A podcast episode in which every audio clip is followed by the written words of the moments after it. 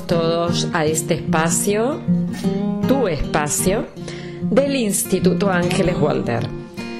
Hoy contigo, Ángeles Walder, charlando sobre la psicobiología de los hábitos. ¿Cómo podemos hacer para cambiar aquello que ya no queremos seguir viviendo? Para ello, yo creo que podemos empezar por comprender cómo se forman los hábitos, cuáles son las raíces de nuestros hábitos y qué es lo que hace nuestro cerebro para manejar las situaciones en las que se ha instalado una conducta que se repite. Porque según la RAE, la Real Academia Española, los hábitos son un modo especial de proceder o conducirse adquirido por repetición de actos iguales o semejantes o originado en conductas instintivas. Por ejemplo, si sientes hambre y ves algo para comer, es casi seguro, excepto que estés en un lugar donde no puedas hacerlo, eh, que cojas algo de esa comida y comas. Si sientes sed y vas caminando por un parque y ves una fuente de agua y sabes que es de agua potable, lógicamente es una conducta innata acercarte y beber. También hay hábitos aprendidos con el tiempo. A un niño le enseñas cuándo se ha de higienizar, cómo se ha de lavar los dientes que para salir a caminar o salir fuera de casa se ha de poner unos zapatos o cómo abrocharse mm, la ropa y adquirimos unos hábitos que serían unos mínimos para poder funcionar en la vida. Y así, poco a poco, vamos dando menos responsabilidad al cerebro para que tenga que conducirse continuamente pensando en cómo se hace y hacerlo de forma automática. O sea, un hábito es una rutina que se repite hasta que se integra. Una vez que está integrada, ya la hemos automatizado.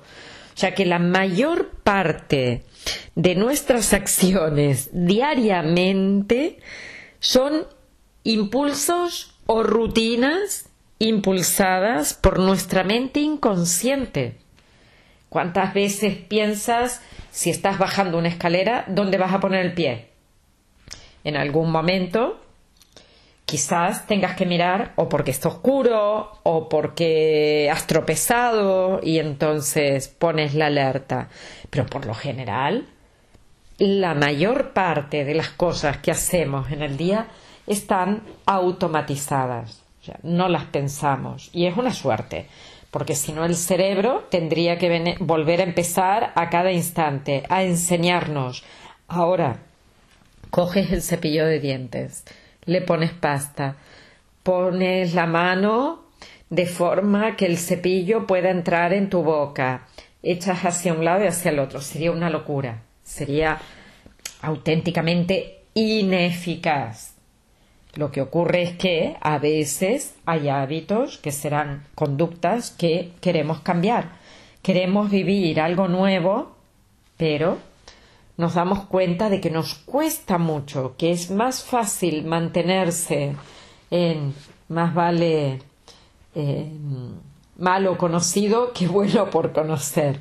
Aunque nos guste lo que queremos hacer, queremos, no sé, dejar de fumar, dejar de beber, hacer más ejercicio, hacer más deporte, em, apuntarnos. Em, estudiar algo que nos apetece, idiomas o algo que queremos estudiar, ahorrar, quizás no solo adelgazar, sino tener una vida sana.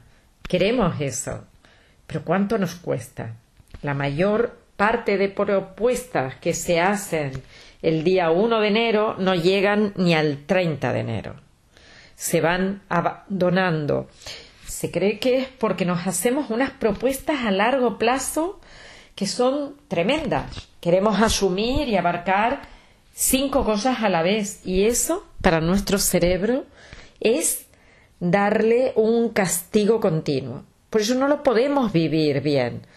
Si estamos diciendo que el cerebro necesita adquirir rutinas para no tener que comenzar de cero cada vez, ¿cómo le vamos a hacer? La propuesta de que ahora, día 1 de enero, voy a empezar y a cambiar 10 cosas. El cerebro se vuelve loco. Finalmente, le cuesta tanto, le es tan cansado, le es tan aburrido y no hay peor cosa para nuestro cerebro que el aburrimiento, a pesar de que es muy perezoso. O sea, nuestro cerebro quiere evitar a por todas sobrecargarse. Y para eso tenemos sistemas de aprendizaje. Decirme, alguno de los que estéis escuchando ahora este podcast, ¿quién cuando llegó a la vida no se prendió al pecho de mamá? Seguramente una conducta innata le llevó a poder mamar. Pero después, quien no llora no mama. Quiere decir que sabemos comer, sabemos cuándo tenemos hambre, pero también sabemos en qué instante instalar un mecanismo para conseguir lo que nos hace falta. Probamos cuando teníamos hambre, la única forma de comunicarnos fue a través del llanto, lloramos, me dieron el alimento, me calmé y aprendí. ¿Qué aprendí? La repetición que a la siguiente vez iba a hacer lo mismo. ¿Pero por qué? Porque tranquilizaba a mi cerebro. Porque mi cerebro se quedaba completo, no le hacía falta nada más y a partir de ahí yo sentía supervivencia asegurada, me voy a dormir. Hoy en día los hábitos se cambian exactamente igual que se aprenden, solo que no podemos eliminar ningún hábito. No lo podemos hacer porque la autopista cerebral sobre la que se instaló el hábito está, no la puedo eliminar, no puedo sacar, por ejemplo, de mi cabeza, si yo sé patinar o sé andar en bicicleta, quizás he perdido la facilidad si he pasado mucho tiempo sin hacerlo. Pero una vez que me suban los patines, que me monte en la bicicleta, os aseguro que al cabo de nada vuelvo a saber andar en patines y en bicicleta. Pero no es que lo aprenda en ese instante.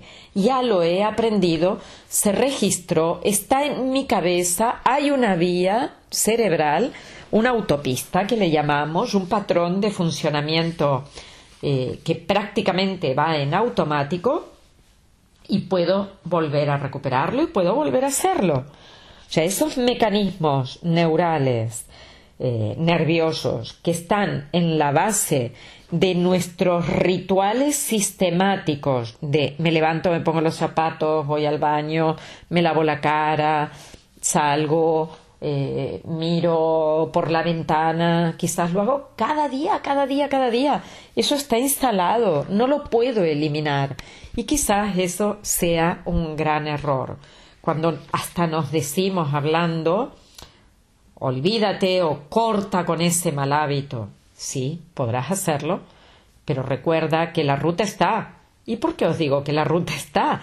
Porque fácilmente volvemos a la ruta.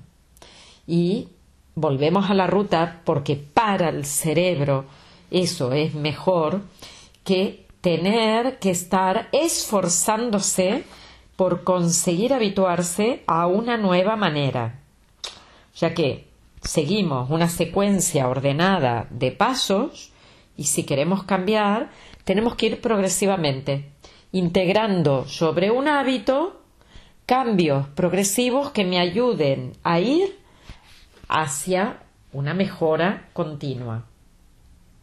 Si yo quiero tener éxito en el cambio de un hábito, y éxito lo defino como conseguir en la vida lo que me propongo. Eso depende solo de mí, de mis valores, de mis creencias, de mi sistema de motivación, eh, de todo lo que yo puedo hacer. Pero también te diría, el éxito, eh, por un lado, depende de mí y por otro lado, de las ganas de conseguir algo que tenga. Y puedo tener muchísimas ganas de ser millonario, pero si me quedo sentado en el sofá mirando la tele cada día, pues por mucho que tenga ganas, no voy a conseguir el resultado. Podría también, también tener muchísimas ganas de tener un cuerpo fenomenal, pero si me quedo jugando a maquinitas y paso cuatro o cinco horas del día enganchado, seguramente me dolerán las cervicales, me molestará la vista, quizás me duelan los dedos, pero no habré conseguido el resultado de sentirme mejor con mi cuerpo. Por lo tanto, el éxito está. El trabajo hay que ponerlo, pero poner trabajo significa, o sea, me tengo que esforzar y trabajar para conseguir lo que quiero conseguir, pero significa que le he dado prioridad a eso que quiero conseguir.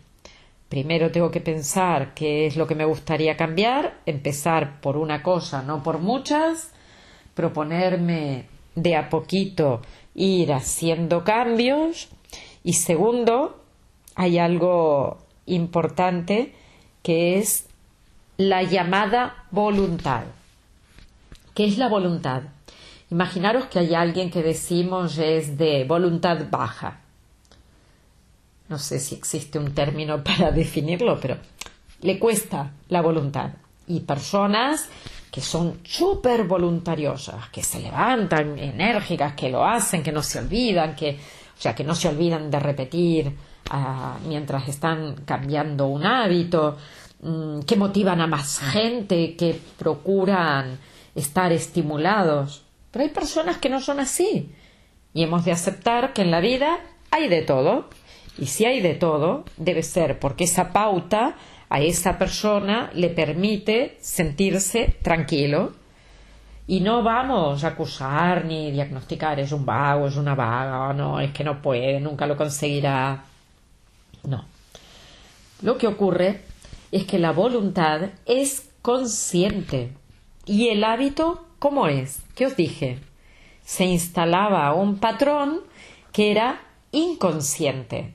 Si yo quiero tirar hacia adelante lo inconsciente mediante mi corteza frontal, o sea, mediante mi, mi frente, mi neocórtex, que piensa, que imagina, que dice, sí, allá lo conseguiré y lo pongo delante y vibro con todo eso y después al cabo de cuatro días me doy cuenta de que me siento frustrado porque no he podido conseguir avanzar más que un paso y he reculado tres, pues seguramente me daré cuenta que la fuerza de voluntad no lo es todo. Señores y señoras, siento decir que la fuerza de voluntad es consciente y el hábito es inconsciente. Por lo tanto, la invitación de la descodificación biológica, ¿dónde está? En averiguar por qué se ha instalado un hábito en tu vida, averiguar qué objetivo está cumpliendo la realización de ese hábito en este momento de tu vida. O sea, el resultado es el objetivo y quiero saber qué está cubriendo esa conducta y a partir de aquí poder encontrar un evento doloroso desde el que fuiste prácticamente abocado a hacer lo que estás haciendo. Por mucho que yo le diga a alguien, venga, tú puedes, va, que lo conseguimos, sí, la motivación es maravillosa. Soy la primera motivadora y soy la primera, primera automotivadora. Bueno, habrá mucha gente más que yo, no pasa nada. No es que sea la primera ni la última, da igual. Pero quiero decir, yo me levanto y me motivo cada día. Antes de salir de la cama, digo, me voy a programar el día. ¿Cómo quiero vivir? Quiero aprender, amar, eh, pase lo que pase, sentir empatía por los demás. Procuro estar sin juzgar, sin poner eh, palabras que no corresponden ante cosas que suceden, procuro decir lo siento y, incluso para mí misma si en algún momento hago algo que no. eh, procuro levantarme y tener el ánimo para sonreír, para hacer gimnasia, para mm, escuchar a gente motivadora también, a gente que está en el crecimiento humano y que me ayuda a mí también, para poder compartirlo luego con vosotros. O sea, mi día a día tira de motivación, pero la motivación es más intrínseca, en mi caso, que extrínseca.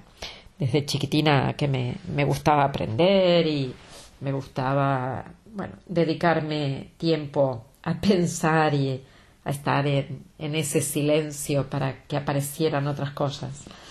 Pero entiendo que no todo el mundo puede tirar de voluntad. O sea, pensar que los, los hábitos están instalados porque hay un mecanismo en el cerebro que habla de placer, a que ya sabéis cuál es. Estoy segura que reconocéis que hay una señal. La señal, si para mí es placentero, y lo es, cada mañana levantarme, lavarme la cara e ir a hacer yoga, para mí la señal es que al levantarme y poner los pies en el suelo, yo siento el disfrute, el mismo disfrute que siento cuando estoy haciendo yoga, gimnasia, cuando hago precalentamiento, cuando estiro. Siento ese disfrute, apenas pongo un pie. Quiere decir que mi cerebro, los ganglios basales, que están ubicados entre la zona límbica y, y el tronco cerebral, en la base del cerebro. Por lo tanto, no son conscientes, son totalmente inconscientes. Imaginar que quiero hacer algo, por ejemplo, mm, me he apuntado a estudiar idiomas y entonces la señal, veo los libros. Automáticamente ante la señal de un hábito, tengo dos opciones. Voy, no voy. Sencillamente, tengo dos opciones cuando me levanto. ¿Hago yoga, no hago yoga? Tengo dos opciones, me ducho, no me ducho. Dos opciones, como o no como lo que corresponde. Bebo, no bebo. Tengo dos opciones continuamente, pero es que mi cerebro mi cerebro inconsciente tiene dos opciones. Son los ganglios basales que se ponen en alerta y aparece la toma de decisión. ¿Lo hago? ¿No lo hago? ¿Como no como? ¿Voy? ¿No voy? Sea que automáticamente es nuestra parte inconsciente que está diciendo, venga, venga, que lo que yo quiero es mucha dopamina, mucha celebración, quiero mucha fiesta y hay cosas que no suponen fiesta. O sea, la actitud que tienes cuando quieres cambiar un hábito va a ser determinante en que tu cerebro te acompañe a cambiarlo o no. Sea que si en algún momento tú quieres cambiar una rutina, pues habrá que salir de la zona de confort, porque la zona de confort llega un momento que se convierte en una prisión no te da libertad, no te permite expandirte, no te permite conseguir lo que quieres conseguir, no te permite desaprender eso para poder aprender otra cosa. O sea, estamos aquí para crecer. Hemos dicho éxito era conseguir lo que te proponías. Yo me siento exitosa con cosas sencillas del día a día cuando consigo expresar lo que quiero, cuando tengo un ritmo, cuando puedo estar tranquilamente eh, haciendo lo que toca en cada instante. Y ahí siento éxito. Me he propuesto esto y esto es lo que he conseguido. Y eso depende de cada uno, hemos dicho, era intrínseco. Pero ¿qué bloqueos pueden llegar a haber para que nos saltemos todas las propuestas de cambio de hábitos. Por un lado, ya he dicho, tirar de voluntad. Imposible. Conductas automáticas son conductas que se mantienen. Rutinas que quiero hacer desde mi cerebro, imposible. Tener en cuenta que, por un lado, las rutinas, así como decíamos antes, para coger un buen hábito de algo o cambiar una creencia o modificar un patrón de pensamiento se requieren de 21 días. Pues han hecho investigaciones y se requieren de 66 mínimo, mínimo. Y hay hábitos que hay que ponerle mucho más para poder modificarlos. O sea que habrá que hacer eh, un trabajito de entre dos y tres meses para conseguir modificar algo. Ya os he dicho, reemplazándolo. Pero luego también tenemos que ver desde la descodificación qué es lo que me llevó al hábito, por qué lo estoy repitiendo. Ya, para mí una conducta se manifiesta porque me tranquiliza. Por eso también es importante decir que si hay estrés, cuando quieres cambiar un hábito, está asegurado el fracaso. Cuando una persona está estresada, ¿a qué recurre? Recurre a lo rápido, que es lo conocido. O sea, yo eh, si me siento estresada y mi forma de calmarme era tomándome una cervecita o comiendo un poco de chocolate, pues como que voy a romper la propuesta y si me he puesto nerviosa o estresada, iré y me tiraré a eso bueno, me tiraré, significa que voy y, bebo o, o como lo que me había planteado que iba a dejar de comer. Por lo tanto, estrés con cambio de hábitos, otro de las, de las circunstancias que tenemos que dejar de lado. O sea, si en un momento lo necesito, podré decirme, en lugar de me lo merezco, que no significa que tú porque estés estresada o porque hayas tenido un problema o una discusión te mereces comer chocolate o cerveza, no. En lugar de me lo merezco, digo, en este momento asumo con responsabilidad, soy consciente de lo que voy a hacer y me doy la oportunidad de poder retomarlo en el primer instante en el que esté tranquila, tranquilo y pueda volver a, la rutina que me he planteado mantener. Una vez que sabemos ah, cuáles son los, elementos o conflictos biológicos que me han llevado a, a instalar una conducta que ahora quiero cambiar, me voy a dar la oportunidad de mirar en relación al cambio de hábitos qué miedo al fracaso tengo qué miedo a ser juzgado, qué miedo al ridículo, cuánto miedo a la autoridad puedo presentar, el miedo al otro, las pocas ganas de hacer cosas en grupo, de apoyarme en el otro, el miedo a no cumplir con las expectativas, cuántas veces eh, papá, mamá, maestros, gente a la que nosotros le damos el poder, nos dijeron no, no está bien, no lo consigues, no, es inútil, no lo hagas, déjalo. Y eso se ha instalado como un pensamiento en nuestra cabeza. O sea, si no salimos de ese miedo, poco favor nos va a hacer eso para poder conseguir algo. El miedo a que no llegue el resultado, una cuestión muy tiroidea, porque lo queremos todo ya, ya, ya. ¿No? El resultado de comenzar un cambio de hábitos de alimentación o de ejercicio físico va a llegar mínimo de aquí a seis meses, de seis meses a un año. No me puedo plantear hoy ni en una semana modificar algo porque es inútil. ¿Para qué voy a perder el tiempo? Y después, una vez que he revisado algunas de estas historias y veo cómo me siento ante todo eso, puedo mirar tres grandes conflictos biológicos que desde la descodificación vemos que son trabas mientras estamos haciendo el cambio de hábito. Hay un momento en que te desesperas, eso es un tálamo para nosotros. El, el conflicto de no puedo más, se me hace demasiado grande, es desesperante. Lo largo todo, dejo todo. No, volvamos para atrás y empecemos a revisar, vale.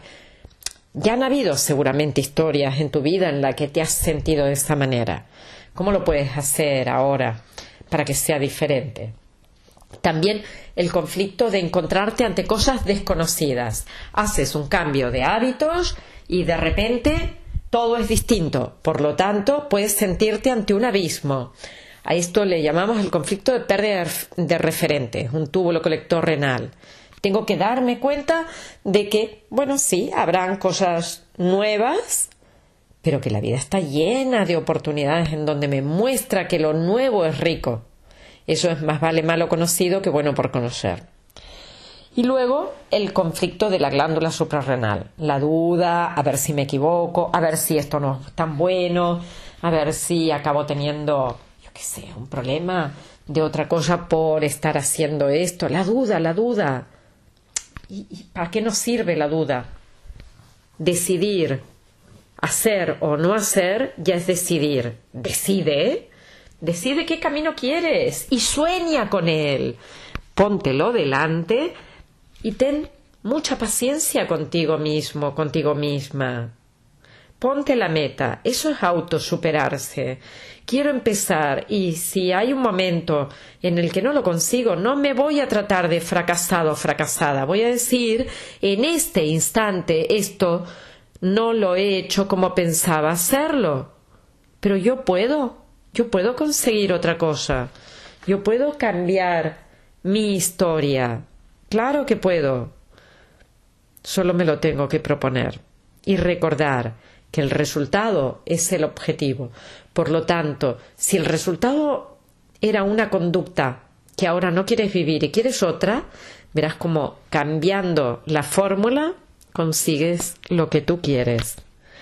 Te deseo un excelente camino y que recuerdes que solo en el diccionario la palabra éxito está antes que trabajo.